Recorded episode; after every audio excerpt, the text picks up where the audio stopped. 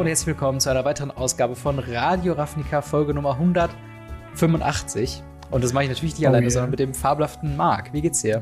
Hi, mir geht's gut. Ich habe äh, mega Bock auf die Folge. Ja. Wir, haben, wir haben super, super coole Themen.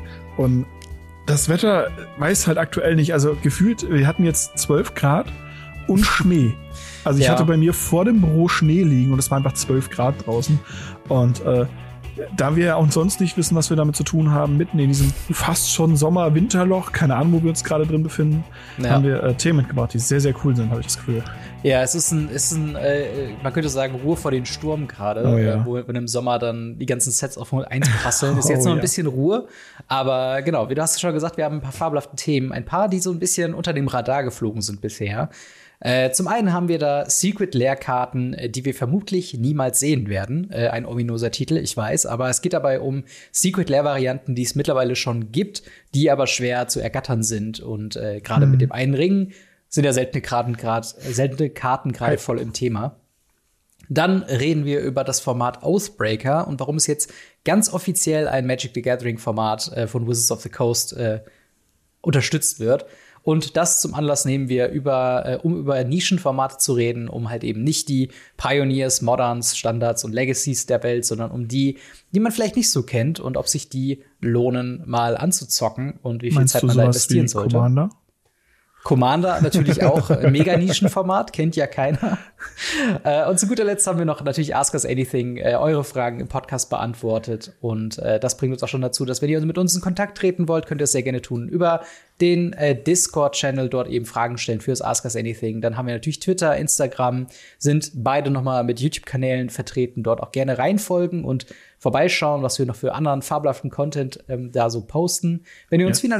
finanziell unterstützen wollt, könnt ihr das sehr gerne tun auf patreon.com slash gamery und dort kriegt ihr als kleines Dankeschön den Podcast in voller Länge als Video zur Verfügung gestellt.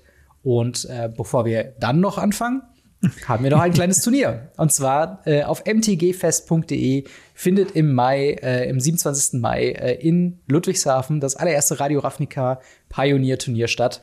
Yes. Karten gibt's mal noch dafür, einige wenige. Also, wenn ihr euch dafür interessiert, ein bisschen Competitive Pioneer zu spielen mit echt einem sehr schönen Preissupport, dann schaut auf mtgfest.de äh, nach und äh, meldet euch dafür das Turnier an. Du wirst ja auch da sein, ne? Richtig. Ich werde äh, mal schauen, ob ich irgendwie ein Pioneer endlich mal Fuß fassen kann und mal eine Runde mitspielen kann. Mal gucken. hast, hast, du eigentlich schon ein Deck oder, äh, oder weißt du schon, was du spielst oder willst du nicht äh, verraten? BW Humans. Ich habe kein anderes Deck, dementsprechend spiele ich weiter dieses Deck. Ähm, Aber es ist ja. sehr gut. Dire Tactics kann man, kann man fabelhafterweise spielen aktuell. Yes. Ähm, aber damit würde ich mal sagen, starten wir mal ins erste Thema. Und zwar, äh, ja, Secret Lair Karten, Promos, die äh, wir nicht so viel sehen werden. Wir hatten ja letzte Woche schon drüber gesprochen, der eine mhm. Ring mit den äh, abgezählten äh, Nummern eins von eins. Ähm, das hat ja ganz schön die Welt von Magic the Gathering ja, erschüttert. Also viele Leute haben darüber gesprochen, auch viele News-Outlets außerhalb von Magic the Gathering. War das so ein mhm. bisschen zu erwarten? Absolut. Also es ist, glaube ich, genau das, warum sie es gemacht haben. Es wäre dämlich, wenn sie es wegen einem anderen Grund gemacht hätten. Und es ist ein reiner PR, PR-Ding und ich glaube, sie werden es auch groß aufhängen, wenn dann jemand äh, diesen eins von eins zieht. Ja. Und ich habe da ja schon gesagt, und es wurde auch nochmal drunter gemacht, dass es World Champion 1996 ist. Ja. Ähm, zum Beispiel, es gibt auch andere Karten, die halt sehr, sehr selten sind oder halt nur einmal sind. Und Fun Fact, der mir zugetragen wurde, danke Patrick, Nicht MDG von Patrick, sondern äh, Trader George Patrick, den mhm. wir auch schon zu Gast hatten. Super, yes. super netter Mensch. So viele Patricks. Ja, viel zu viele Patricks die auf der Welt. Die sind alle großartig. ja. ähm, und zwar hat er mir durchgerechnet und gesagt, Blackie, diese nummerierten Karten, auch die anderen die Ringe, also selbst die, mhm. die normalen Soul-Ringe, die nummerierten, sind ja, ja wesentlich seltener als ein Black Lotus. Das ist krass, ja, stimmt so hat man es ja gar nicht bedacht, ne? Aber ich glaube halt diese künstliche Verknappung und dieses klar werden lassen, okay, es wird nur diese Topmenge davon geben. Ja. Ähm, ich weiß, es gibt Berechnungen bei Black Lotus, wer jetzt quasi äh, oder wie viele es davon gibt. Und wahrscheinlich haben auch ganz viele Sammler das schon gecheckt, wie viele Alpha Lotus verkauft wurden und so weiter und so fort. Aber gibt es da eine grobe Zahl, wie viele Black Loti das äh, da so auf der Erde gerade gibt? Gerade nicht. Also man kennt den Printrun von Alpha, Beta, Unlimited und so, die findet man. Ähm, die Anzahl, aber ähm, Anzahl ist auch so ein gutes Wort. Ähm, die, die, die verschiedenen Möglichkeiten. Aber ja. Ähm, ich bin mir gerade nicht ganz sicher. Ich weiß, dass eben diese, diese 3000 äh, Solringe, die nicht nummerierten, selbst seltener sind wie, wie die Black Loti.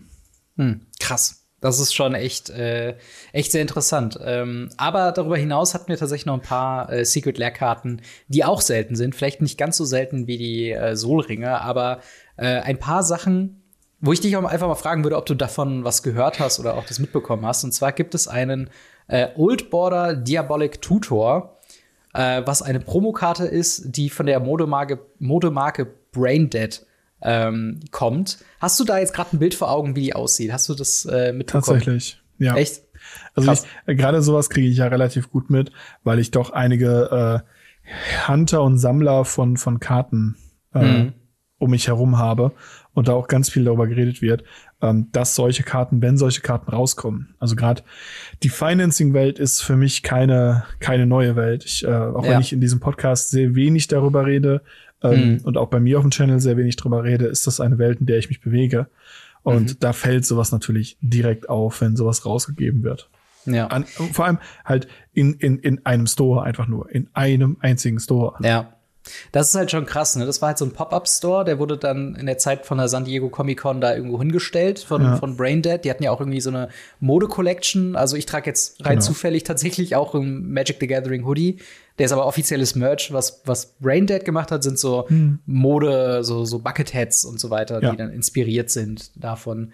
Ähm, wie findest du das, wie findest du denn generell so, so Kollaborationen in Form mit diesen sonst nirgendwo anders zu kriegenden, ja, äh, Promokarten im Endeffekt. Also es ist ja nichts, wo du sagen kannst, wie normalerweise bei Secret Lair Jobs, dass jeder, der haben will, kann sie in den Zeitraum bestellen. Sondern hier hm. ist es ja schon so, du musst zur richtigen Zeit am richtigen Ort sein und dann äh, auch davon wissen. Genau, also es gibt äh, das schon seit Ewigkeiten. Es gab damals zur Dragon Con, hieß die, glaube ich. Mhm. Gab es auch eine, eine Promokarte, die du nur auf der Dragon Con kriegen konntest. Ähm, die habe ich mir damals tatsächlich bestellt. äh, für sehr, sehr teuer Geld, für, wenn man sich heutzutage das sich anguckt. Ähm, die gab es nur dort. Die hat es mhm. sonst auch bis dahin nie wieder gegeben. Und ähm, zwischenzeitlich war es ja so, dass sie mal so Fun-Karten, wie zum Beispiel die, oh, jetzt wird's My Little Ponies, My Little Ponies, äh, ja, als, als sowas gab, Collection. genau. Oder halt auch sowas wie diese komplett schwarzen San Diego Comic Con Planeswalker. Ja. Ähm, Gerade die, die San Diego Comic Con scheint irgendwas ganz Wichtiges für irgendeinen bei ja. Hohen bei Wizards zu sein. Ähm, es ist halt so ein, so ein Popkultur-Main-Festival. Ja. Also wenn man von Comic-Con redet äh, und man jetzt nicht lokal verankert ist, dann redet man in der Regel von der San Diego Comic-Con. Weil ja. da ja alles von, von Comics zu Filmen zu Nerd-Spielen und so weiter da irgendwie dabei ist. Ja. Ähm, und ja, davon haben wir wirklich eine ganze Reihe an, an so Collections, die man sich da holen kann. Ne? Tatsächlich genau. aber auch Lorcana hat ja auch, glaube ich, da die ersten ähm, die, ja, die First Edition die Promos, genau. Und so weiter rausgehauen. Also ja. es ist wirklich ein sehr beliebter Ort für so Sammler, Sammelzeug. Ja, und deswegen ähm, finde ich es halt irgendwie ein bisschen seltsam. Für uns natürlich sehr, sehr traurig. Ja. Ähm, aber als Europäer ist man es irgendwie auch gewohnt, dass man eben nicht auf die coolen Events geht, sondern halt nur, wenn man mal aus Versehen in Magic Fest kommt, weil die denken, dass Barcelona irgendwo in Südamerika ist. Keine ja. Ahnung. Ähm, aber am Ende des Tages müssen wir halt damit leben, was wir haben. Hm. Und ja, sowas schauen wir uns meistens aus der Ferne an. Ja, das stimmt. Ja, es ist wirklich auch spannend irgendwie zu beobachten, weil wir haben ja auch ganz viele Japan-Promos, ähm, wo es dann gerade auch ähm, zu dem zu, zu den verschiedenen quasi Jahreszeiten äh, mhm. oder oder halt im Asia-Markt muss man ja allgemeiner sagen, gibt es da ganz viele Promos. Ähm, aber ich habe jetzt auch letztens irgendwie gesehen, dass es halt Wanderer, Wandering Emperor und Giada oh, noch mal ja. in so einem Anime-Artwork oh, ja. gibt für die Turnierserie da. Oder Yuriko mit so einer mit so einer ja. mit so einer richtigen Tiger daneben mit so einem richtigen Tier. Es ist richtig ist ein richtig ja. geiles Artwork. Das ist ja schon fast wirklich schade, dass wir halt in Europa ja. das dies dahingehend wirklich fast gar nichts haben. Also ich glaube, das eheste, was irgendwie rankommt, sind dann so Foreign Blackborder Oldschool-Geschichten, die es mal ganz, ganz früher gab, aber das ist ja auch nicht gab wirklich es für diese äh, europäische, dieses Love Your Local Game Store Event, wo man diese Khan Love Your Local Game Store Playmat und diese, mhm. diese Buttons bekommen konnte. Das ja. war eine Europa-Only-Aktion. Wow. Also Buttons und, und ein Sticker und, und obwohl ein Playmat ja, ist cool. Einmal, ja, einmal im Jahr. Und die Playmat hat der Gewinner gekriegt, das war's. Ja, ist auch ein sehr, sehr rares Gut. Ähm, ja. Aber vielleicht ganz nicht, nicht ganz so rar, beziehungsweise andersrum. Die nächste Karte, über die wir sprechen, ist nicht ganz so rar wie diese Playmat. Und zwar ist das äh, DJ Scarab God. eine Secret Lair Version von äh, Barley Human. Der äh, wurde verteilt ähm, an Leute, die 200 Euro für die äh, Secret Lair Series Dezember Super Drop 2022 gekauft haben. Die bekamen dann so ein Scarab, Scarab God noch oben drauf. Äh, soweit ich weiß, ist das so ein bisschen wie so eine Bonuskarte, die ist nicht vorher quasi angekündigt gewesen, der Scarab God, oder? Doch. Echt? Tatsächlich. Es lief die ganze Zeit oben in diesem Banner, lief das äh, damals, damals äh, rund. Mhm. Ähm, da konntest du es immer wieder sehen. Die meisten haben es halt übersehen und naja, jetzt muss ich dabei sagen, also der, der, der, der, der Winterdrop war ja auch nicht so das krasseste. Mhm. ähm, und naja, das Schlimme daran ist einfach gewesen, dass dieser, dieser Scarab God, der sieht halt richtig cool aus. Aber den hat auch nicht jeder gekriegt. Ja, das ist nochmal ein ganz anderes Thema, diese ganzen Supply-Geschichten. Ich weiß noch, mein ja. Local Game Store, der wartet, glaube ich, immer noch auf die ähm, Jahrespromos, ähm, die es zu äh, für Phyrexia geben sollte. Also die sind teilweise ja. immer noch nicht rausgeschickt worden. Und das ist halt wirklich oh, richtig räudig. Und dann, ja. wenn man so viel Kohle noch ausgegeben hat, vielleicht sogar wegen dem Scarab God, ähm, ja, ist es halt wirklich schade, wenn da nicht nachgeliefert wird.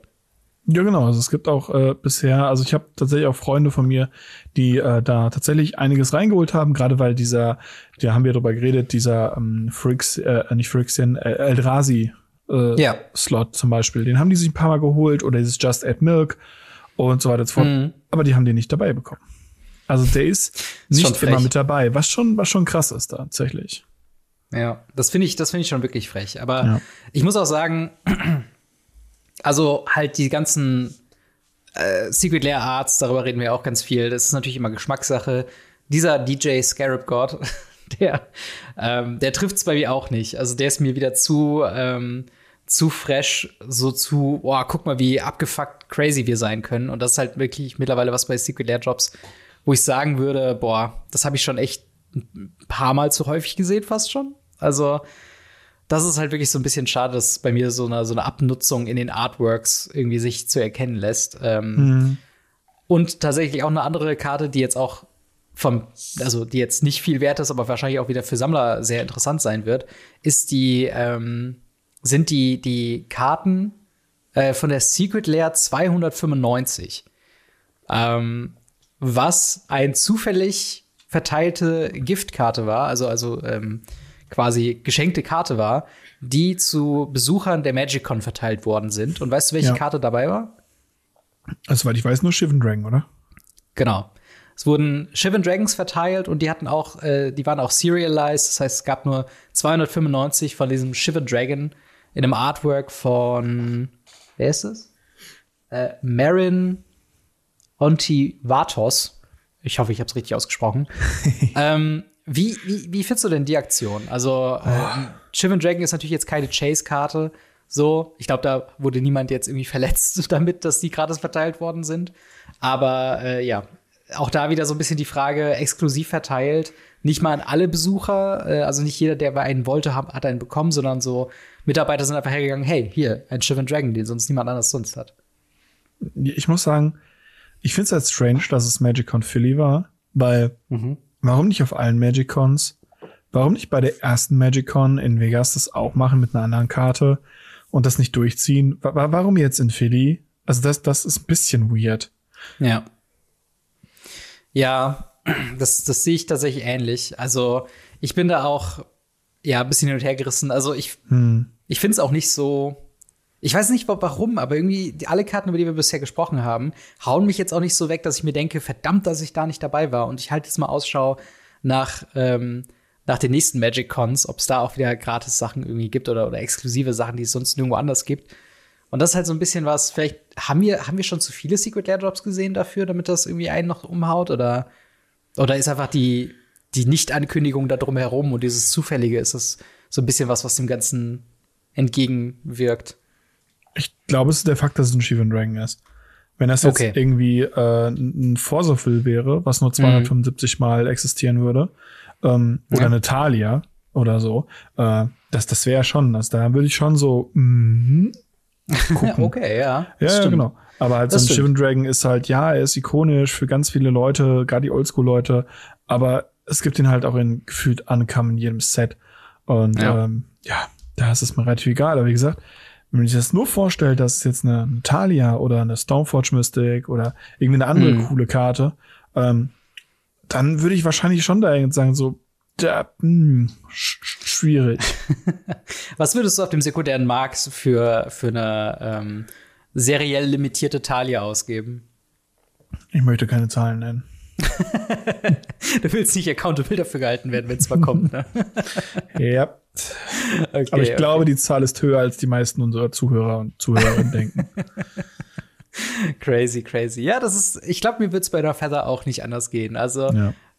das ist tatsächlich was, aber dafür ist halt, dafür ist halt Feather zu nischig. Bei Talia könnte ich es noch sehen, gerade wenn sie irgendwann noch mal so Legacy wirklich in den, in den Vordergrund äh, ziehen, Ja. dann, dann ist die Wahrscheinlichkeit da schon gar nicht mehr so äh, gering. Und ähm, das bringt uns auch tatsächlich schon zum nächsten äh, Punkt oder zu, zur nächsten Kategorie.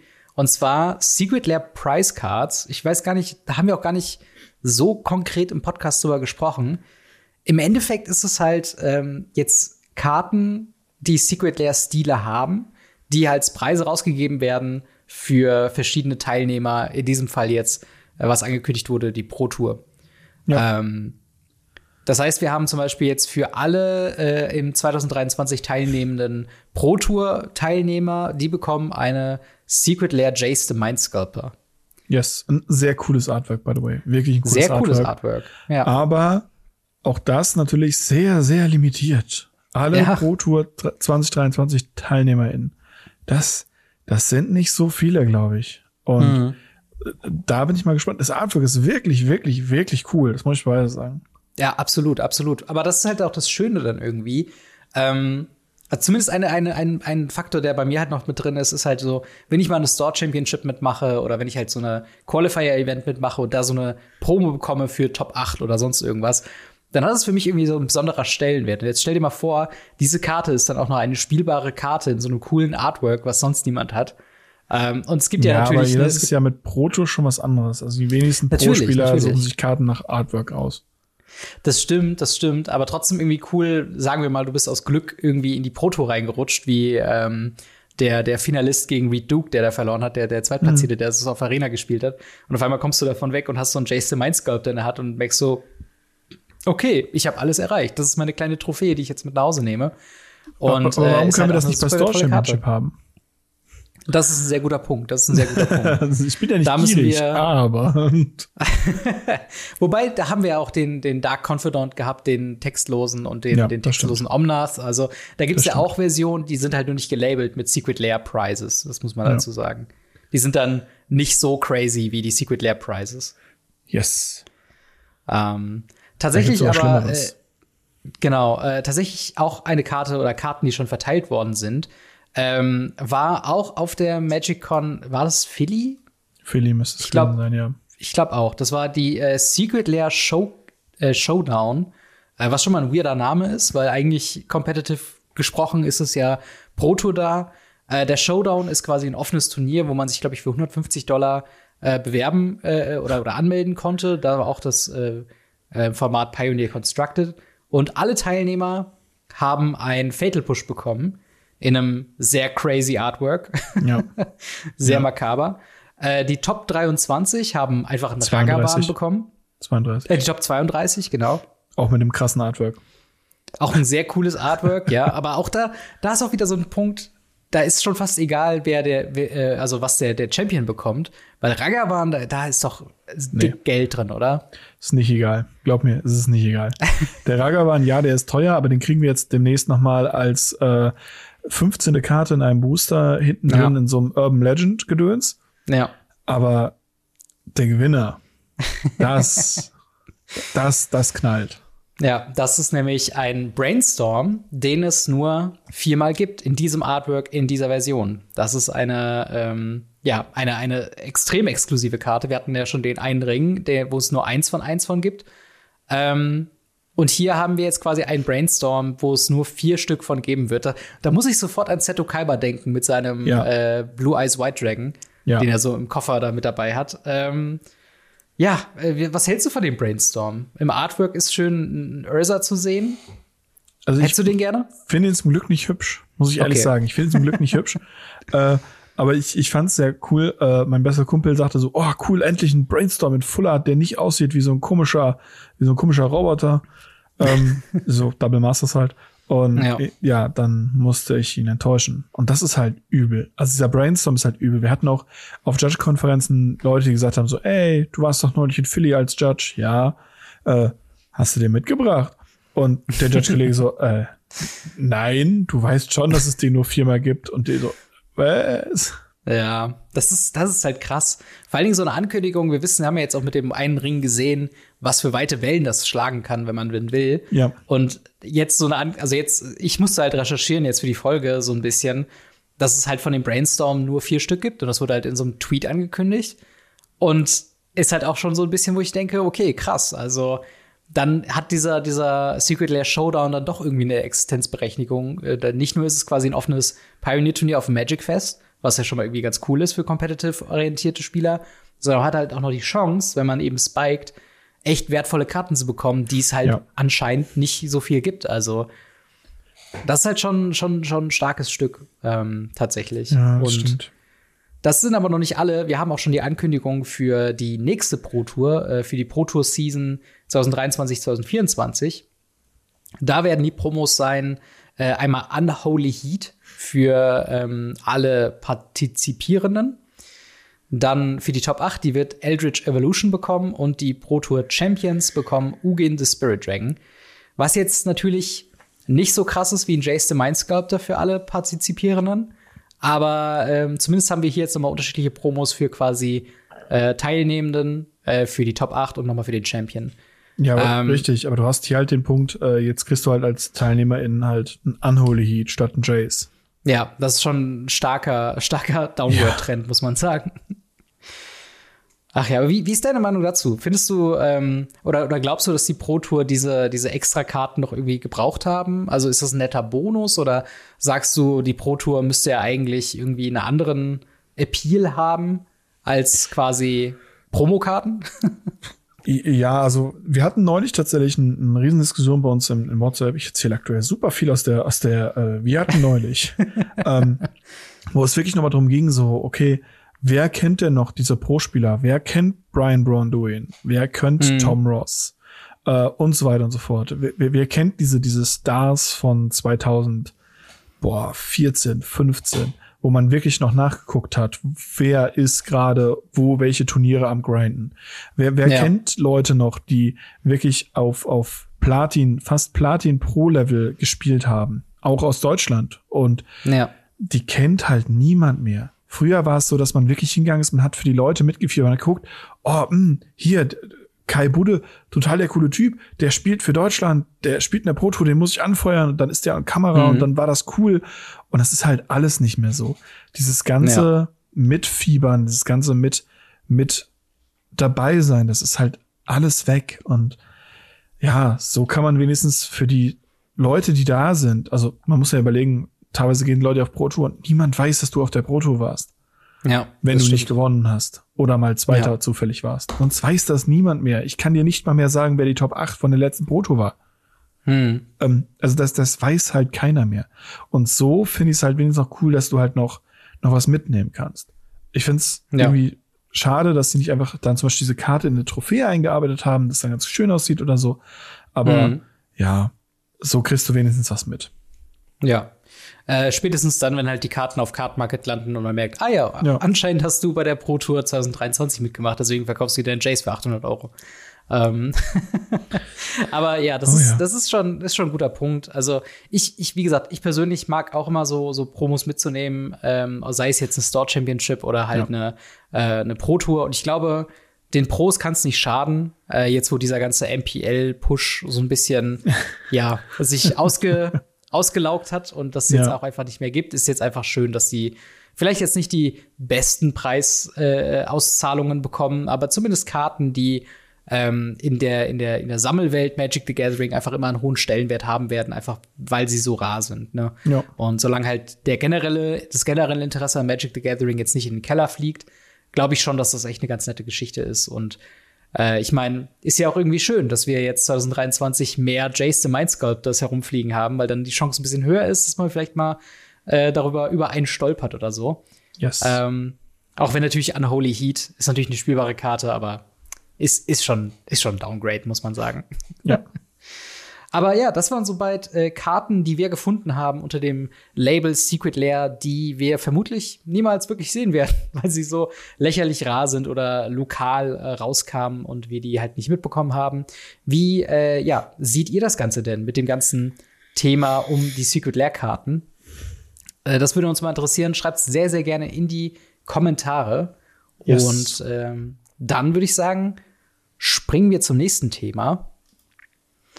Und zwar äh, Oathbreaker ist ein, äh, eine Commander-Variante, äh, ja, die von Fans gegründet worden ist, kann man glaube ich so sagen. Ja. Ja, ja. Ähm, was ist denn, was ist denn der, der, der, äh, das, das Überraschende an Oathbreaker? Warum sollte man einen Oathbreaker über Commander spielen? Was macht es denn anders? Ähm, tatsächlich macht Oathbreaker ein paar Sachen anders. Erstens, man äh, hat einen Planeswalker als Commander, was ja. ja schon mal ein Unterschied ist. Ähm, dazu gibt es noch ein Signature Spell, so sogenannten Signature Spell, ähm, der auch in der Command Zone ist. Das heißt, man hat auch einen Spell in der Command Zone und man mischt halt keine 100 Karten, sondern eben dann 60 minus 2, also 58 Karten. Mhm. Und das ist halt für jemanden wie mich, der halt in, in einem, äh, naja, interessanteren kleineren, schnelleren 60 Karten Sachen, Gameplay unterwegs ist, sehr viel interessanter wie Commander. Ja. Das kann ich absolut nachvollziehen. Also es ist, ähm, es ist minimal mal was Nettes, um Commander so ein bisschen abzuwechseln. Ähm, ja. Und auch gerade diese, diese kleinere Kartenanzahl, ähm, hast du schon vollkommen richtig gesagt, ist halt einfach was, was halt vielleicht hier und da so ein bisschen diese hohe Varianz von Commander-Karten ähm, schon mal schon mal äh, ändert. Äh, ich meine, mhm. was natürlich noch dazu kommt, die ganzen Klassiker, äh, tendenziell sind erstmal alle Karten in Ausbreaker legal, die auch ja. in Commander legal sind. Es gibt eine eigene Bannliste. Ähm, Karten in eurem Deck sind Singleton, also dürfen nur einmal vorkommen und müssen der Color-Identität von eurem Planeswalker-Commander, also eurem Oathbreaker, äh, quasi entsprechen. Genauso wie der Signature-Spell. Und sowohl der Signature Spell als auch der Oathbreaker haben die Commander Tags. Also yes. solltet ihr jetzt, sag ich mal, einen Schock oder sowas im, im, als Signature Spell haben und ihr würdet jetzt das einmal casten, der zweite Schock kostet dann drei Mana und so weiter ja. und so fort. Was es ähm, sehr interessant macht. Alleine dadurch, absolut. dass man ja schon einen Zauber hat, den man äh, aus der Command Zone mit Infinite Mana zum Beispiel äh, spielen kann, wenn es irgendwie ein Schock ist oder ähnliches. Ähm, genauso ist es ja auch so, dass äh, ich ja seit Jahren dafür plädiere, dass wir einfach alle Commander ähm, Planeswalker als Commander zulassen. Gut, mhm. es gibt ein, zwei Commander, da müsste man sich überlegen, ob man die als, also Planeswalker, ob man die als Commander zulassen würde. Aber prinzipiell plädiere ich da schon sehr, sehr lange für. Und Oathbreaker macht genau das. Also man kann eben Planeswalker als Commander nehmen. Und das mit dem Signature Spell ist halt tatsächlich ganz nett. Einfach nur, damit man immer was zu tun hat. Und mhm. da gibt's auch sehr, sehr, sehr starke Versionen von diesen Spells, die man da nehmen ja. kann.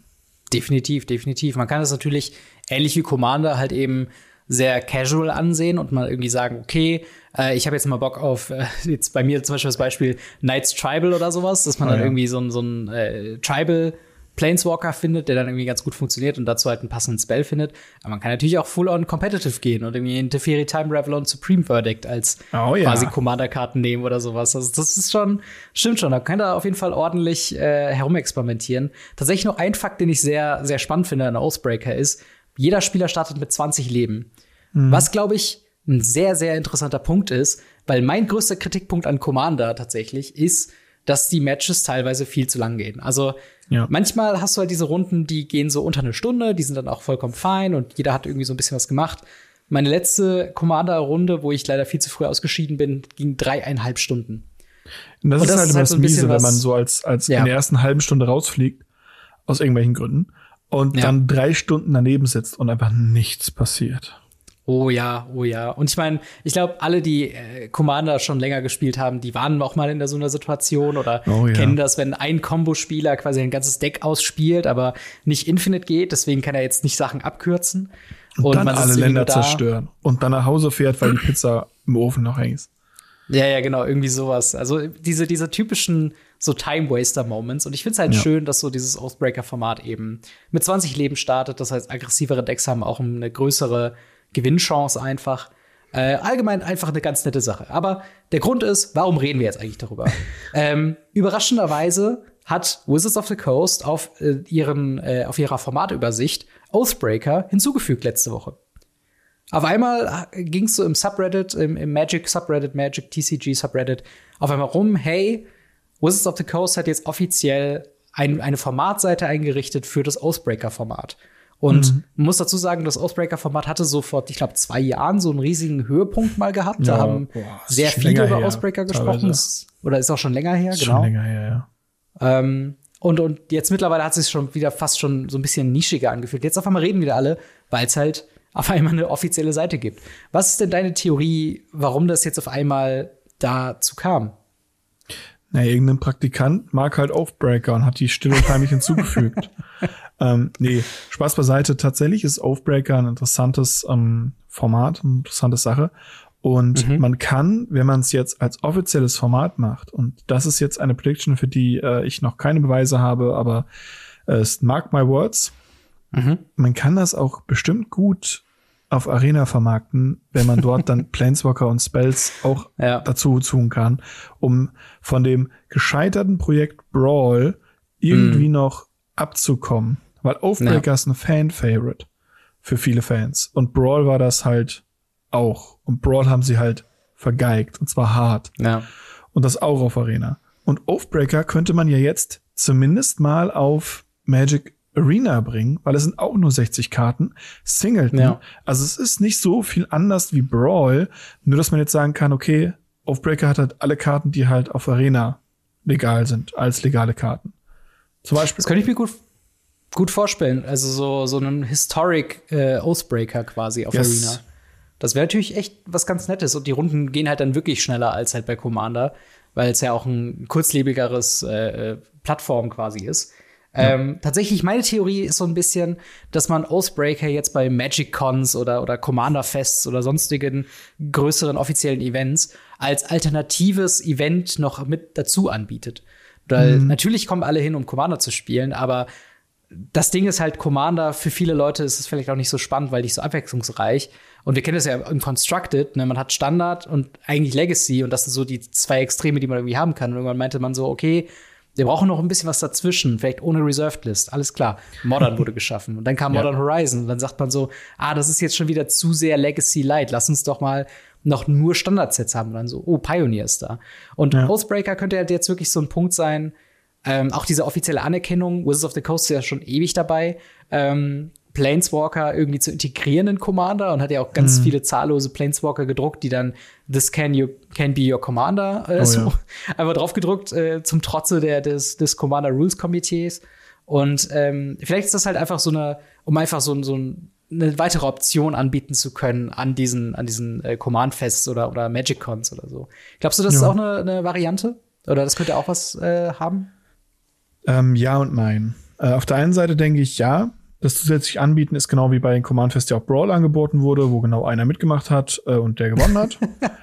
Auf der drei anderen oder Seite, viermal oder so. Ja, ja, das war ja genau. das ist schon witzig. Und äh, ja, vielleicht äh, machen wir das demnächst mit Brawl, äh, mit mit Oathbreaker. Das Interessante, was ich finde, und das ist, glaube ich, das, weshalb ich mir denke, dass das kein Paper-kommerzieller Ansatz sein wird, mhm. ist, dass Wizards über Twitter bestätigt hat, dass es derzeit keine Precons oder was ähnliches in Planung hat.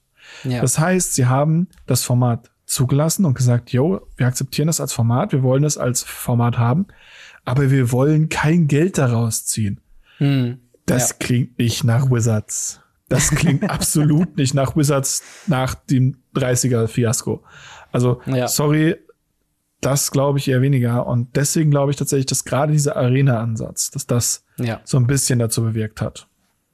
Das kann, das kann auch wirklich gut sein. Also es würde halt auch Sinn machen, da halt einfach eine weitere Formatidee mit reinzubringen. Das, das mm. stimmt schon. Ähm, Finde find ich aber auch einfach spannend. Also ja. gäbe es denn noch, noch andere Formate, wo du dir so eine offizielle Format-Page ähm, irgendwie wünschen würdest für? Eine Menge, tatsächlich.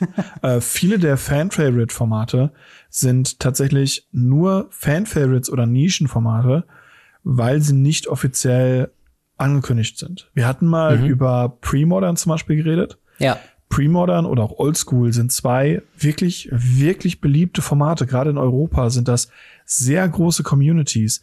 Mhm. Und naja, wenn Wizards die anerkennen würde und die sanktioniert in einem Local Game Store spielen lassen würde und so diese alten grauen weißen Herren, äh, Weisen, nicht weiß, äh, ja. wieder in den Laden holen würde, die sagen, öh, früher war alles besser, dann hätten sie damit aber wieder potenzielle Kunden gewonnen. Sie könnten ja sogar pre-modern äh, Constructed Decks nochmal aufleben oder reprinten. Es hält sich ja niemand davon ab, diese, diese alten Starter-Decks von, mhm. keine Ahnung, Aufmarsch von, von Pre-Modern, diese Starter-Decks nochmal zu drucken. Für Pre-Modern ja. oder Pre-Modern äh, Decks oder so. Es hält sie nur davon ab, dass sie diese Formate nicht akzeptieren. Ja, und vor allen Dingen, es wäre aber schon witzig, wenn sie dann sagen, oh, wir können Pre-Modern gar nicht monetarisieren, lass uns mal Pre-Modern Horizons machen. Mit dann neue, neue Karten in das Format oh, ja. reindrucken. ja, ich gebe dir schon recht. Also ich glaube, so eine höhere Varianz und ein bisschen höher, also ein bisschen mehr Spielraum wäre da eigentlich schon ganz gut. Wobei das ja auch so ein, so ein kleines Problem ist ja jetzt schon in Local Game Stores, ähm, dass viele, also meine Informationen sind ja vielleicht ein bisschen veraltet, da musst du mir ein bisschen aushelfen. Aber viele Local Game Stores bekommen ja auch gar keine Preisbooster mehr für zum Beispiel Legacy oder für, für nicht, sag ich mal, unterstützte Formate sozusagen. Also, dass sie nicht mehr als quasi mehr Spieler zählen oder die, die, die Spieler anhand dann äh, äh die Preisbooster ausgeschickt werden. Die sind quasi nur, werden nur gezählt von Modern und Pioneer Standard Draft. Ähm, Modern und Commander. Ähm, genau, also äh, einiges von diesen Zahlen wird, wird nicht getrackt. Sie werden natürlich getrackt, aber sie zählen halt nicht dazu, zu diesen Allocations. Mhm. Und ähm, naja, da könnte man dann halt sagen, okay, man kann sowas dann halt auch mit einbringen. Das könnte man ja machen, wenn man mhm. wollte. Wenn sie denn darüber halt irgendwie Geld verdienen würden oder halt Spieler tracken könnten. Ja. Und naja, am Ende des Tages ist es halt immer die Frage, kann man Geld daraus ziehen? Und. Aus Oathbreaker kann man Geld ziehen. Ja. Aber ich nicht mehr in Paper. Dafür steigen sie halt zu spät ein. Hm. Aber wie gesagt, sowas wie Oldschool, Pre-Modern oder ähnliches, ja. das ginge schon noch, wenn Wizard sich mit diesen Formaten beschäftigen würde. Schwieriger ist es, dadurch, dass wir jetzt noch ein weiteres Format haben, das legal ist. Sollen wir mal anfangen aufzuzählen, wie viele legale Formate es mittlerweile gibt? Und das ist halt Wahnsinn, wenn man sich ja. überlegt, dass selbst ein, ein, in, in Großstädten, ja, hm. Local Game Stores sich absprechen müssen, damit sie sich nicht gegenseitig die Spieler klauen. Ja. Und dann Leute, die mehrere Formate spielen, entscheiden müssen, in welchen Local Game Store sie am Freitag gehen, je nachdem, was sie gerade spielen wollen.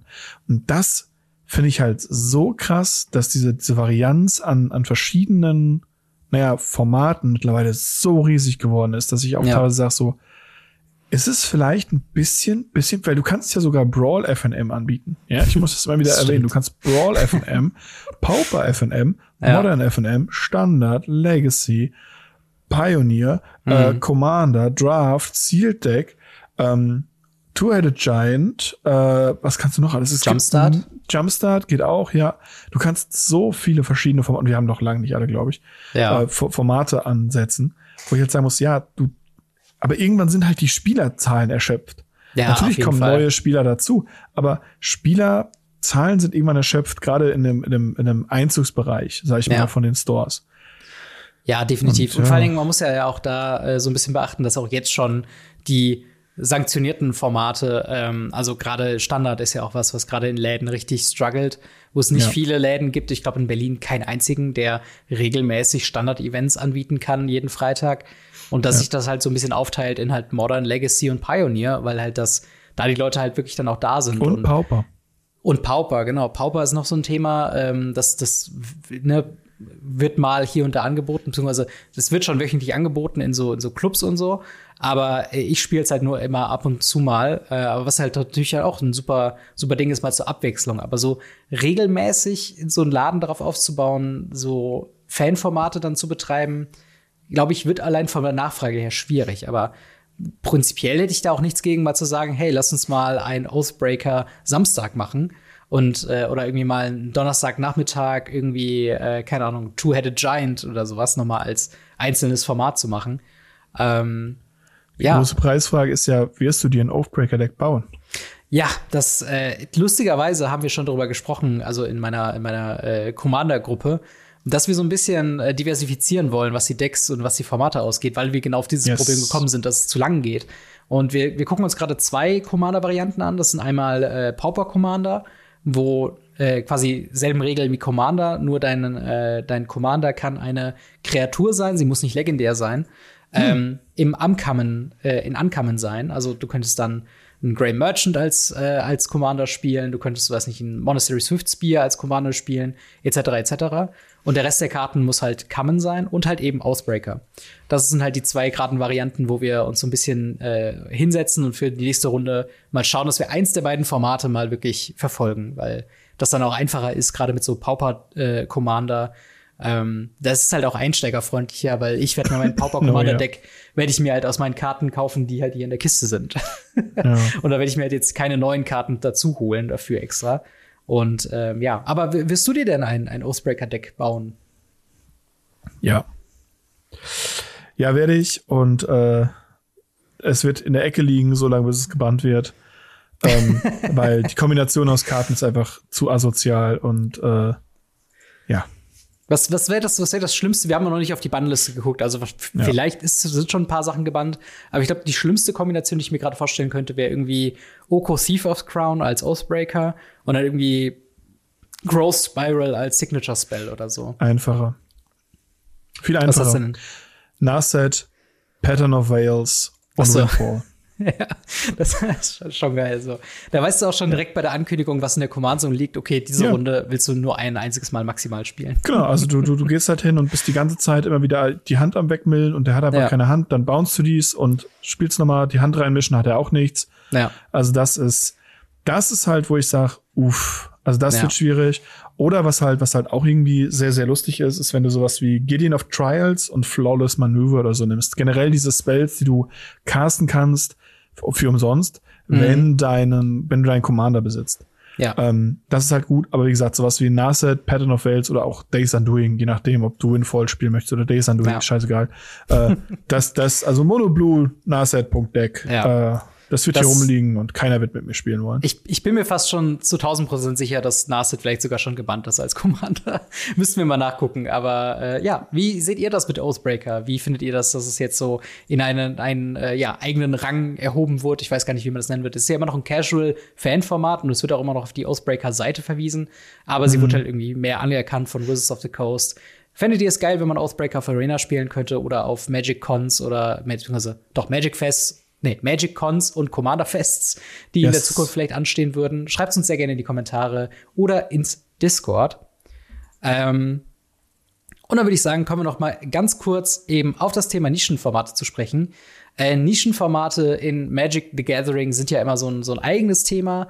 Äh, dir geht's ja wahrscheinlich dann auch recht ähnlich wie mir. Es sind immer, die hören sich immer cool an, dass man so sagt, oh ja, irgendwie wäre es ja mal nett, da das irgendwie mal zu spielen, aber man kommt allein von der, von der großen Auswahl, die es gibt und den relativ begrenzten Spielern nicht häufig dazu, die zu spielen. Jetzt haben wir ja, ja gerade über Oathbreaker gesprochen, wo vielleicht so eine öffentliche Anerkennung mehr Spieler bringen könnte. Was wären denn andere Formate, ähm, wo du dich gerne ein bisschen mehr ausleben wollen würdest, die so in den Bereich Nische sich treffen? Nische bedeutet ja nicht nur unbedingt, dass es äh, kein offiziell anerkanntes Format sein muss. Nö. Ähm, Nische kann ja auch sein, eben sowas wie Pauper. Mhm. Und äh, Pauper war etwas, was mich immer interessiert hat. Äh, und wovon ich auch ein Deck rumliegen habe, das ich noch nie gespielt habe.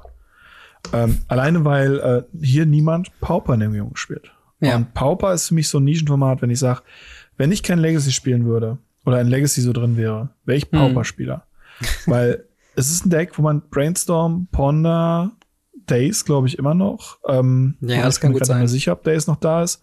Auf jeden Fall äh, eine, eine Menge coolen Stuff spielen kann. Und am Ende des Tages spielt man sehr, sehr krasse Karten, die auch im Legacy gespielt werden. Ja. Und ja, also das Pauper ist zum Beispiel so eins äh, von den anerkannten Sachen. Und mhm. die, da haben wir sogar eine eigene Folge drüber gemacht, ja. die, wo ich sage, äh, das Format würde ich ganz gerne mehr reingucken und mehr reinspielen, ist sowas wie Premodern. Premodern ja. finde ich großartig als Idee. Ähm, die, die, die Decks sehen wunderschön aus. Und ich glaube, Wizards könnte da richtig, richtig Asche rausmachen, wenn die wollten. Auch gerade jetzt, ja. gerade mit dem Old Border Hype, den sie äh, aufrechterhalten haben. Aber, das stimmt. naja, ich kenne niemanden, der das Format spielt. Ja, das ist halt das Schade, das ist halt wirklich die, das, was da so, so schade dran ist. Ja. Äh, sowohl halt Pauper, ähm, was ich schon hier und da mal zum Spielen komme, aber das halt so ein typischer Fall ist von wäre, also also ich meine, wir haben ja beide unsere Steckenpferde und ich dachte erst, du machst sogar den Witz von wegen, ah, Nischenformate, ja gleich, ich spiele auch schon Legacy. Aber ähm, yes. ja, kommt, kommt, mir halt nicht so vor, weil ich halt ja, ja, in, einer, in einer sehr großen Legacy-Bubble bin. Ja, aber äh, natürlich ist es auch ein Nischenformat.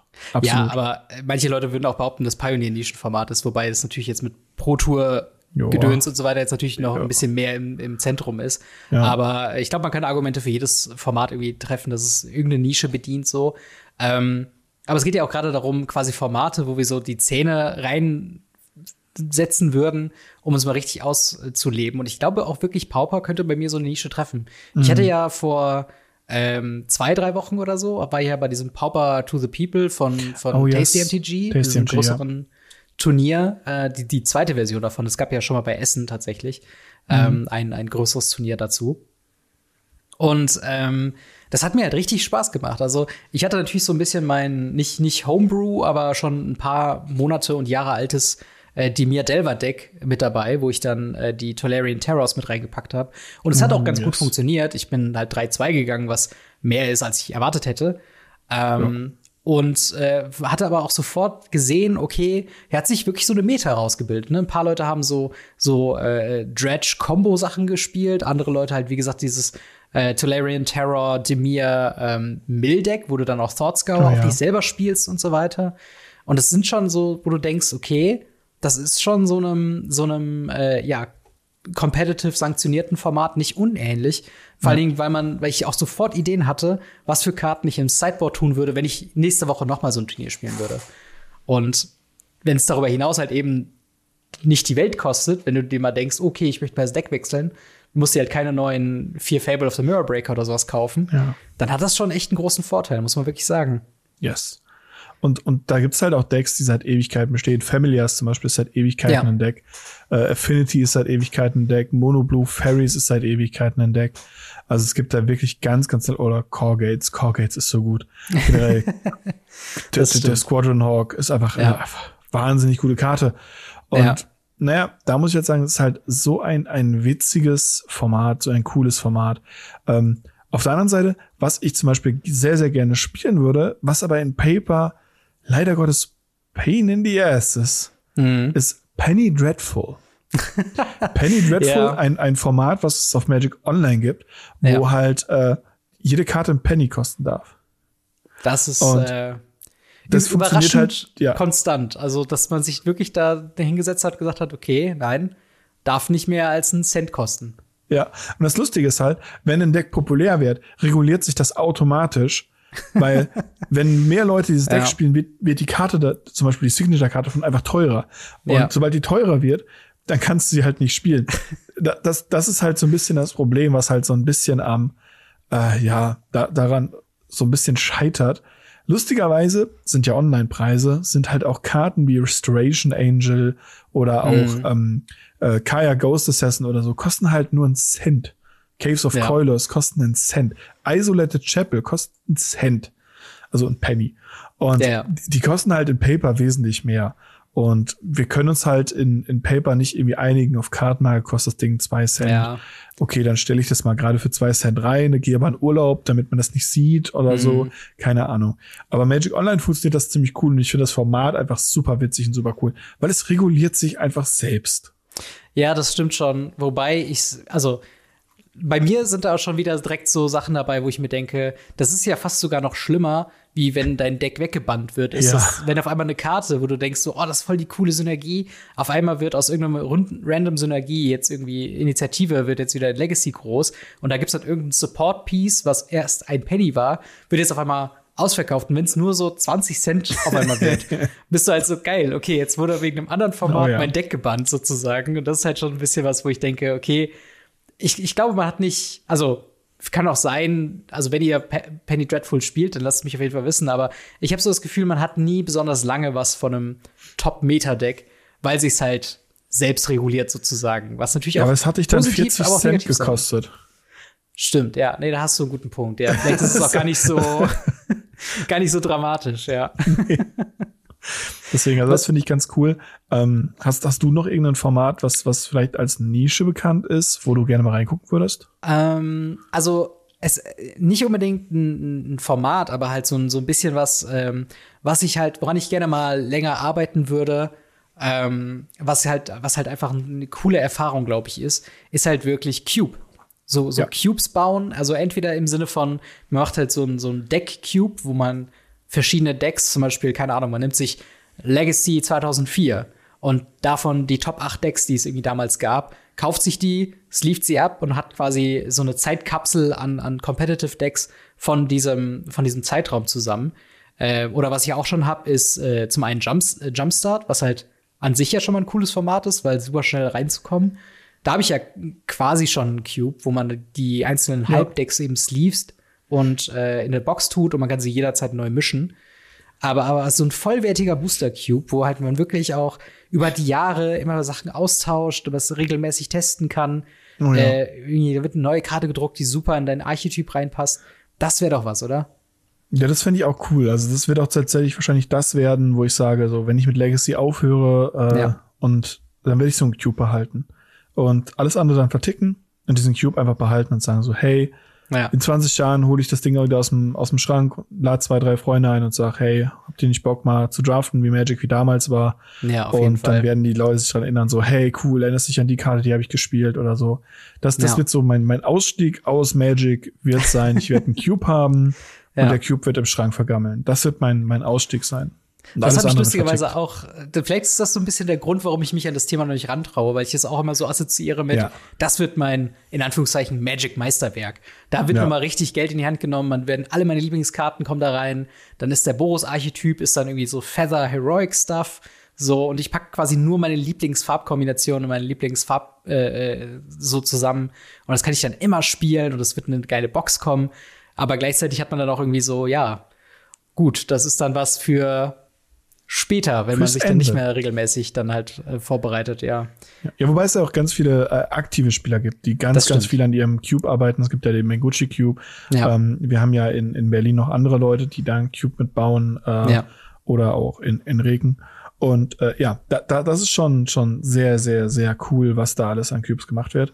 Ähm, ich habe mir, wie gesagt, wie gesagt, am Ende, das wird mein Ende werden im Sinne von, ja. von dann werde ich aus Magic rausgehen. Deshalb ist es so einer der Gründe, weshalb ich mich noch nie daran gesetzt habe, weil ich halt weiß, wenn ich mich dran setze, dann, dann geht's zu Ende. Ja, das, das ist wirklich ein bisschen sad, aber irgendwie freut man sich auch so ein bisschen drauf. Ich glaube, ja. man kann wirklich sehr lange auch noch an so einem perfekten Cube irgendwie arbeiten. Ja. Ähm, ich habe tatsächlich noch zwei Themen, äh, die ich jetzt noch kurz anfragen wollte. Und zwar, was ist deine Meinung zu äh, Highlander-Formaten? Ähm, Dual Commander. Da gibt's ja auch so ein bisschen, ich sag mal, Competitive Highlander Varianten auch. Ich weiß, es gibt Northern Highlander, es gibt irgendwie auch äh, French. French Highlander, genau. Ähm, was ist so deine Meinung zu den Formaten? Weil ich weiß, da waren auch ein paar Legacy-Spieler mal ganz heiß drauf. Genau, also ähm, es ist halt ein One-on-One-Commander. One-on-One-Commander ist halt über die verschiedenen äh, Möglichkeiten, Highlander zu spielen, ob es Canadian Highlander ist, French ja. Highlander, äh, egal was. Ähm, immer scheitert es relativ schnell an denselben Sachen. Ähm, das ist competitive, ja. Es ist aber halt auch nur A, entweder ein Legacy Light, mhm. B, sehr unbalanced oder C, fehlt einem einfach die Spielerschaft. Ja. Weil ganz, ganz viele Leute sagen, bevor ich jetzt den Schmarrn spiele, spiele ich halt lieber CDH, normales Commander oder Legacy. Mhm. Und, und das sagen halt ganz, ganz, ganz viele. Und ja. dieser Trugschluss, gerade in diesen Formaten, dass man sagt so, hey, ich brauche jede Karte nur einmal, das ist ja voll günstig. ist gerade ja. bei diesen Formaten. Also wenn ihr Legacy-Decks teuer fandet, guckt mal nach CDH-Decks. Ja. Da, da könnt ihr um Welten zwei oder drei Commander, äh, zwei oder drei Legacy Decks teilweise verkaufen. Ja. Je nach Legacy Deck und je nach CDH Deck zum Beispiel. Und genauso läuft sich's halt auf diese Decks. mhm. auf diese wirklich krass hochgezüchteten Competitive Decks, weil dann spielt man halt wieder mit Duels. Ja. Zum Beispiel. Das ist halt das Ding, ne? Es wird halt super schnell, spielst du halt mit so Karten, die dann sehr einzigartige Effekte haben und halt eine Reserved List Karten sind halt wieder im Spiel. Klar, man braucht die alle nur einmal, aber eine Gaia's Cradle kostet auch schon einen ganz schön Penny so, ne? 600 Euro, ja. Ja, und das ist halt dann immer so Sachen. Klar gibt's die Karten dann auch in Legacy oder in anderen Formaten, aber ja, äh, das hat mich größtenteils vom Highlander bisher irgendwie abgehalten. Klar, es gibt dann auch Punktesysteme, dass man sagt, okay, alle, du hast irgendwie nur 10 Punkte zur Verfügung, alle Power 9 Karten sind automatisch irgendwie drei, vier, fünf Punkte. Das heißt, du kannst nie mehr als so und so viele davon drin haben, aber da, da ist halt so ein bisschen, ja. da ist schon fast mir ein bisschen dieser Aufwand zu groß, um da einzusteigen. Plus, das ist halt auch wirklich teuer, ne? Ja. Aber vielleicht eine ganz nette Zeitbeschäftigung für, für halt eben Commander-Spieler oder ehemalige Legacy-Spieler. Und das letzte Format, weil ich das auch sehr spannend finde, ähm, und ich bin mir zu 1000 Prozent sicher, ich glaube, wir haben noch nicht drüber gesprochen, aber ich bin mir ziemlich sicher, dass es schon gespielt ist, und zwar Judge Tower. Yes. ist die Frage, ob das ein eigenes Format ist oder nicht. Also Judge Tower ist, ist der Wahnsinn. Unter äh, und in dem MTG Fandom äh, Wiki äh, wird es halt ja. unter einem Casual Constructed Format gelistet. Und ich habe sie gerade gesehen Spannend. und dachte mir so, ja, also ich, ich habe es auch einmal gespielt und bin, glaube ich, innerhalb der, der ersten vier Runden ausgeschmissen äh, worden. Immerhin vier ähm, Runden. Also mein erstes Mal Judge Tower bin ich äh, on the draw gestorben. ich bin reingekommen und bin gestorben, weil ich einen ja. Ich weiß es noch genau, ich habe eine, eine Thunderous Wrath gezogen. Das ist ja. äh, ein Miracle Instant Spell, der 5 Damage schießt. Mhm. Und für die Leute, die es nicht wissen, Judge Tower hat ja. äh, irgendwie zwei Seiten an Regeln. Äh, die oberste und wichtigste Regel ist, ihr habt immer so viel Mana, wie ihr braucht. Mhm. Und ihr müsst jede Karte so früh spielen und aktivieren und immer wieder so spielen und aktivieren und ihr dürft keinen Trigger vergessen. Genau. Das heißt, ich die Karte aufgedeckt, Miracle, Trigger auf den Stack, okay, cast ich den Spell für den Miracle und dann bin ich gestorben. Weil dadurch, dass ein Instant ist, muss ich den Miracle Trigger auf den Stack machen. Während der Miracle Trigger auf dem Stack ist, habe ich die Karte schon in der Hand und muss sie als Instant über den Miracle Trigger casten. Ja. Das habe ich natürlich nicht getan und bin gestorben. und äh, wenn man halt einen Fehler macht, fliegt man halt raus. Ja. Es gab zwischenzeitlich sogar die deutsche Meisterschaft in Judge Tower. Oh wow. Und äh, die gab es regelmäßig und ja. ähm, wir hatten auch mal einen, der, der, der sehr weit gekommen ist und ich glaube sogar Meister wurde mit Patrick hier im, im, im Stream. Hm, ähm, krass. Ich bin mir aber nicht mehr sicher, ob er oder Paul amtierender sind. Ich weiß es nicht mehr. Auf jeden Fall äh, gibt es da ganz, ganz viele Leute, die das wirklich, wirklich krass machen und auch wirklich Spaß dran haben. Ich hatte auch mal einen, ja. äh, aber es wollte niemand mit mir spielen, leider. Weil es gibt wirklich ganz, ganz wenige regelfanatische Menschen, die das cool finden. Ja. Und selbst Judges finden es zum Großteil nicht so geil, wie man denken würde. Ich, ich muss sagen, ich find's ich find's eine fabelhafte Idee. Äh, einfach ja. die, die, wie absurd und, und äh, counterintuitive die Regeln von Magic teilweise sein können. Äh, das war ab und zu mal zu spielen. Ich weiß noch, ähm, wir hatten früher die jetzige Commander-Runde, die ich halt in Berlin habe die war halt früher immer in so einer, in so einer weirden Zwischengröße, wo wir uns immer zu sechs oder zu sieb getroffen haben. Mhm. Eine Person zu wenig, um effizient zu draften und äh, aber zu viele Personen, um zwei Pots für Commander aufzumachen. Und dann ja. haben wir halt ab und zu einfach gesagt, okay, hier spielen wir jetzt erstmal ein bisschen Commander und wir spielen ein bisschen entweder One-on-One -on -one irgendwas oder halt eben Judge Tower. Und ich glaube, ich habe noch nie so viel gelernt über, über äh, Phasen, ja, über, über Level, über diese ganzen weirden Interaktionen, Timing-Restriktionen und allem drum und dran, wie beim Judge Tower, gerade wenn du es zu dritt oder zu viert spielst und dann alle Effekte auf dem Feld sind. Also ich weiß noch, ich glaube, die, die erste Aktion, die ein Spieler gemacht hatte, waren Humil wie heißt das? Humility? Humility, ja. Humility quasi direkt Turn 1 hingelegt und danach ähm, war es dann immer so, so ein weirder Gedankenspiel, weil du hast halt eine Karte, weil alle Karten in diesem, in diesem Tower sind natürlich darauf ausgelangt, alles auszureizen an, an Effekten. Ja. Das heißt, oh, ja. jede Kreatur hat ein ETB äh, und, und aktivierte Fähigkeiten. Du musst ja alles auch äh, aktivieren in, in der Von richtigen Reihenfolge. Ja. Genau, und dann bist du auch schon raus, wenn du eine Kreatur spielst, versuchst du was zu aktivieren, weil, ah, ist eine Humility. Also hat, ist eigentlich nur eine 1-1 ohne Effekte.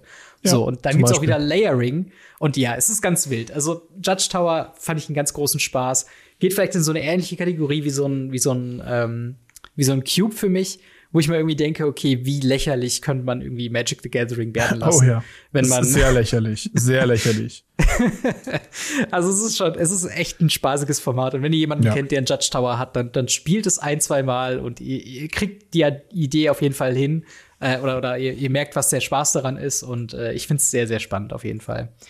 Ähm, aber das soweit von unserer Seite aus zu den verschiedenen Nischenformaten, die wir uns wünschen, für die wir mehr Zeit hätten. Beziehungsweise wir haben ja auch so ein bisschen über fast schon constructed Erlebnisse gesprochen mit Cubes und, und Judge Towern und so mhm. weiter. Aber wie seht ihr das? Welche Formate würdet ihr mal spielen? Welche Casual-Formate oder, oder Fan-Formate habt ihr vielleicht sogar selbst erfunden oder gebaut oder, oder sonst irgendwas? Was spielt ihr so in eurem Kitchen Table äh, herum? Schreibt uns sehr gerne in die Kommentare oder ins Discord.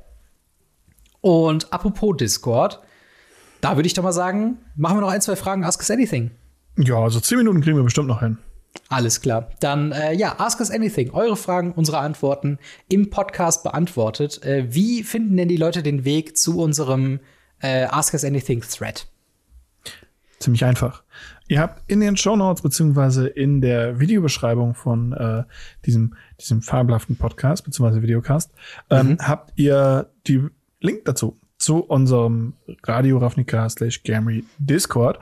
Dort könnt ihr in dem Bereich Gamry slash Radio Ravnica schauen. Dort gibt es dann verschiedene Sachen, wie zum Beispiel Themenvorschläge, mhm. Tribal Clash Vorschläge. Das müssen wir auch nochmal machen. Ja, Und äh, natürlich sowas wie Ask Us Anything. Dort könnt ihr uns alle Fragen stellen. Wichtig, jede Frage ein Post und macht es nicht zu lang. Wenn es zu ja. lang ist oder zu viele Informationen drin hat, werden wir es nicht mehr reinnehmen können. Dafür, das haben wir aus der Vergangenheit gelernt, das ist zu viel.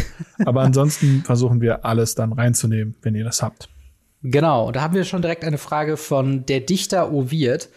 Ähm, der fragt, äh, wie kann man mit einem Homebrew-Deck trotzdem Spaß beim FNM haben und auch gegen Metadecks mithalten? Das ist eine sehr spannende Frage. Äh, Habe ich mich mhm. auch in den letzten Wochen tatsächlich in Pioneer mit beschäftigt. Äh, wie ist denn bei dir mit, mit Homebrew-Decks? Äh, zum Beispiel jetzt in Legacy, gibt es da irgendwas, wo du immer darauf achtest, wenn du dir was zusammenbaust, dass du trotzdem mithalten kannst? Äh, bei Legacy ist tatsächlich einfach, wenn man einmal so einen Pool zusammengesteckt hat. Ähm, ich hatte äh, unter anderem so Dinge mit wie Hamsterblade, wo ich versucht habe, Minsk und Bu mit mhm. Caldra Complete auszurüsten und auf die Schnauze zu hauen. ähm, oder halt so, so, so etwas lustigere Dinge wie einen äh, Tesserator Warhammer Deck mhm. oder sowas. Also tatsächlich schon Fun-Decks, ähm, die man dann auch so ein bisschen Homebrew-Style machen kann. In Legacy hat man dann den Punkt, man hat verschiedene starke Interaktionen und man mhm. muss eben schauen, dass man so einen Core mitnimmt. Und danach kann man sich noch entscheiden, ob man noch andere Karten mit reinnimmt, das Fun baut. Ja. Jetzt kommt es natürlich darauf an, wo es ist. Ich glaube, zum Beispiel im Modern hat man da nicht so viele Chancen mit, wenn man mhm. äh, einfach irgendwie versucht, mit einem Homebrew-Deck da in diese Competitive-Szene reinzugehen. Im Legacy geht das noch einigermaßen. Modern finde ich schwierig. Wie ist das ein Pioneer? Es ist auf jeden Fall anspruchsvoll, wobei es halt auch sehr immer auf die Meta ankommt. Also mhm. äh, bei uns tatsächlich im Laden gab es jetzt mehr und mehr so den Shift zu mehr und mehr kompetitiveren Decks, äh, was ich jetzt merke, wo die ersten Combo-Decks herumspringen. Also wir haben mittlerweile zwei Spieler, die äh, Is It Creativity spielen, was halt mhm. von der Herangehensweise, wenn du dagegen antrittst, musst du halt ganz anders rangehen als, ähm, als gegen andere Kreaturendecks oder gegen Midrange-Decks oder sowas. Ähm, und das ist halt was, was glaube ich ganz wichtig ist. Man muss sich halt immer bewusst sein, was im Meta herumläuft und was der Plan dafür ist, dagegen rumzugehen. Ähm, ich glaube, als relativ neuer Spieler oder wenn man nicht viel Erfahrung hat mit dem Format, ist es recht schwierig, mit Homebrews erfolgreich zu sein. Mhm. Äh, es sei denn, man hat online eine Liste und der, der, der Deckbauer hatte sich dabei Gedanken gemacht, wie man die verschiedenen Archetypen quasi umspielt. Aber ähm, tatsächlich kann halt das Home Homebrewen schon auch quasi Schwächen von eurem Pet-Deck irgendwie ausbalancieren. Was ich zum Beispiel gerade mhm. am Herumexperimentieren bin, ähm, das habe ich ja schon häufiger im Stream schon erwähnt oder auch auf Instagram geteilt, ist halt äh, aus Raktos Midrange, also dem kompetitiven Deck in Pioneer, ein Junt Midrange zu machen und grün mhm. zu splashen für verschiedene Utility-Karten. Also es gibt halt sowas wie äh, ne, Glisser Sunslayer, so eine äh, Karte, die mir sehr ins, ins Herz äh, gestochen hat, im wahrsten Sinne des Wortes aus dem neuen Set. Äh, dann natürlich Isikas Chariot kann man da wunderbar spielen. Äh, aber halt auch eben so Sachen wie Abrupt Decay oder halt Assassin's Trophy, weil das größte Problem, was ich mit Raktos immer wieder hatte, ist halt, dass so Enchantments einfach nicht gut removable sind für mein Deck, ähm, so dass mhm. man das auch wirklich main decken könnte. Und da hat man halt eine etwas größere Auswahl, man erweitert das, aber jetzt sind mir halt natürlich auch andere Schwächen aufgefallen, wo ich dann denke, okay, darum ist Raktos so gut und darum spielen nicht andere Leute Junt, weil es halt deutlich langsamer ist. Du hast sehr viel mehr Probleme mit der Mana und so weiter. Und ich, ich glaube schon, dass so ein gewisser Grad an Erfahrung wichtig ist und halt eben, dass das Umfeld muss halt auch bekannt sein. Also wenn du mm. im Laden spielst, dann solltest du wissen, äh, mit welchen Decks du rechnest. Ich sag mal so, wenn keiner Control spielt, brauchst du im Sideboard auch keinen Platz haben für Control-Karten so. Ähm, aber wenn du gegen eine generelle Meta gehst, wird man, glaube ich, schon also muss man schon ein bisschen, also man muss sich darauf einstellen, dass man unter Umständen einfach auf den Sack kriegt und das gehört auch irgendwie damit dazu, oder? Ja, das auf jeden Fall. Ähm, man muss halt Spaß damit haben. Man muss sich ja. sehr, sehr, sehr viel mehr mit einem mit einem Format auseinandersetzen, als ja, wenn man halt irgendwie ein Casual, äh, Casual Competitive Deck spielt, sag ich mal. Ja. Ähm, also ein leichtes Competitive Deck. Und äh, ja. Auf jeden Fall. Dann haben wir noch äh, eine Frage von äh, Pi, äh, Piano Toad. Äh, dort wird gefragt, was würdet ihr von einem Diablo-Crossover halten und welche Charaktere wären, äh, wäre der Face Commander eure Wahl. Äh, Diablo natürlich gerade so ein bisschen im Gespräch durch äh, die Open bzw. Closed Beta. Ich glaube, dieses Wochenende ist die Open Beta für Diablo 4. Irgendwie sowas. Ja. Ähm, was, was würdest du denn darüber halten, wenn es jetzt so ein Diablo Cross Magic the Gathering gäbe in der Secret Lair oder äh, in so einer Art und Weise wie Herr der Ringe? Ich muss leider sagen, ich habe mit der Franchise nie Berührungspunkte gehabt. Ja. Wirklich literally nie. Das ist also so eins der, also es gibt, glaube ich, nur sowas wie Dark Souls oder so, wo ich noch weniger mhm. Berührungspunkte mit hatte, äh, wodurch ich wirklich keine Ahnung habe. Ja, äh, da geht's mir tatsächlich recht ähnlich. Ich habe Diablo früher mal gespielt, also gerade Diablo 2, weil es auch einer der wenigen Spiele war, die auf meinem alten ollen Laptop gelaufen äh, haben so. Aber ich war auch noch nie so ein krasser Diablo-Grinder, der das dann 12.000 Mal durchgespielt hat und Hardcore-Runs gemacht hat oder sonst irgendwas. Hm. Ich habe es meistens nicht mal online gespielt. So. Okay. Ähm, und deswegen kenne ich mich auch mit den Charakteren nicht wirklich aus. Ich weiß, es gibt hm. Tyri, Ty, Ty, Ty, Tyva, Tyriel oder so, dieser Erzengel-Typ. Den finde ich, der sieht optisch ganz cool aus, aber ich kann nichts dazu sagen, wie sein Charakter ist. Deswegen muss ich die Frage an euch weitergeben. Welche Diablo-Charaktere findet ihr am besten? Schreibt uns gerne in die Kommentare oder ins Discord. Ähm, mm. Wir können da nicht so viel dazu sagen, leider. Sorry. Ähm, wer ist, also von Siren die nächste Frage, ähm, wer ist euer Lieblings-Planeswalker, Charakter, Charakter an sich und Karte und warum? Also, genau. Hm. Die Frage erklärt schon. Hast du, hast du einen Lieblings-Planeswalker? Ähm, äh wahrscheinlich. Ähm, wahrscheinlich ist es Gideon. Ähm, okay. Wenn ich es wenn ich's aussuchen müsste, irgendwie jetzt gerade auf die Schnelle, wird es wahrscheinlich Gideon sein, äh, weil er ein weißer Fighter ist und er tatsächlich einer der ersten Planeswalker war, die ich überhaupt besessen habe mit Gideon mhm. der damals ihm 50, 60 Euro gekostet hat. Ähm, ja. Und ich hatte zwei davon, weil ich einen gezogen habe und ein Kollege tatsächlich mir seinen geschenkt hat. Mhm. Und ähm, ja, also es war schon, das war schon krass. Der war schon ziemlich gut. Ich habe ihn sehr lange, sehr viel gespielt. Vom Prinzip her muss ich sagen, ich mag ihn halt alleine, weil er halt vom, vom Charakter halt cool ist. Mhm. Wenn es nur um die Karte gehen würde, wäre es halt wahrscheinlich eher sowas wie Kaito oder Tesseret, einfach weil mhm. sie sehr, sehr coole Karten sind. Wenn es nur um den Charakter geht, dann ist es Gideon. Ja. Ich kann es ich kann's gar nicht mal so sagen. Also, für mich ist das eine überraschend schwierig zu beantwortende Frage, ja. weil anders wie jetzt bei anderen Franchises, sehen wir jetzt mal Marvel Superhelden oder sowas, da fällt es mir relativ leicht, irgendwie meine Favoriten zu haben und aus hm. recht banalen Gründen. Irgendwie haben sich Planeswalker bei mir nie so als Charaktere durchgesetzt, obwohl sie die Hauptcharaktere der Story immer sind, dass ich irgendwie mich viel identifizieren genau, würde ja. mit deren Beweggründe oder sowas. Also ich finde halt Jace, The Mind Sculptor, ist eine sehr starke Karte, aber ich finde Jace als Charakter so unfassbar uninteressant und so lame, dass ich mir irgendwie denke, das kann ich jetzt nicht wirklich mit aus gutem Grund nennen. Nee. Plus, ich habe halt, ich glaube, literally, literally, seitdem ich angefangen habe, Magic zu spielen, äh, gab es auch keine einzige gute Jace-Karte, die neu gedruckt wurde. Also, ja, das stimmt. Das ist halt auch noch so ein Punkt, der dazukommt. Und ich glaube, boah, ich müsste, glaube ich, schon fast aus spielerischen Gründen entweder sagen Chandra, Torch of Defiance, hm. äh, Liliana of the Veil oder Nissa Who Shakes the World. Ich glaube, das waren die drei größten Krass. Planeswalker, mit denen ich gespielt Krass. habe. Die so auch, also wo ich auch sagen würde, okay, da wäre der Charakter sogar irgendwie interessant. Also ich bin schon ein bisschen intrigued, ähm, auch wenn ich mich mit den einzelnen Storybeats jetzt nicht so auskenne, gerade was bei Liliana so abgeht. Ich weiß, sie war Äh, erst war sie irgendwie pro Gatewatch, dann war sie irgendwie dann doch pro Nicole Bolas, dann hat sie sich aber doch noch mal umgewandelt. Erst war sie Minute. mal kontra Garuk. Und dann war sie mal kontra Garuk, dann war sie zwischenzeitlich mal Uni-Professor ja. äh, und was auch immer sie jetzt macht, keine Ahnung, aber also sie, sie scheint ein cooler Charakter zu sein, der halt über dieses typisch Heroische drüber hinausgeht und Chandra ähnlich eigentlich. Also Chandra mhm. ist sehr, sehr, sehr, sehr explosiv, sehr so nach, nach außen so express, also so expressionistisch und so und lässt sich halt auch wenig sagen und das kann ich einfach. Das ist der Grund, weshalb wir Eldrasis haben, by the way.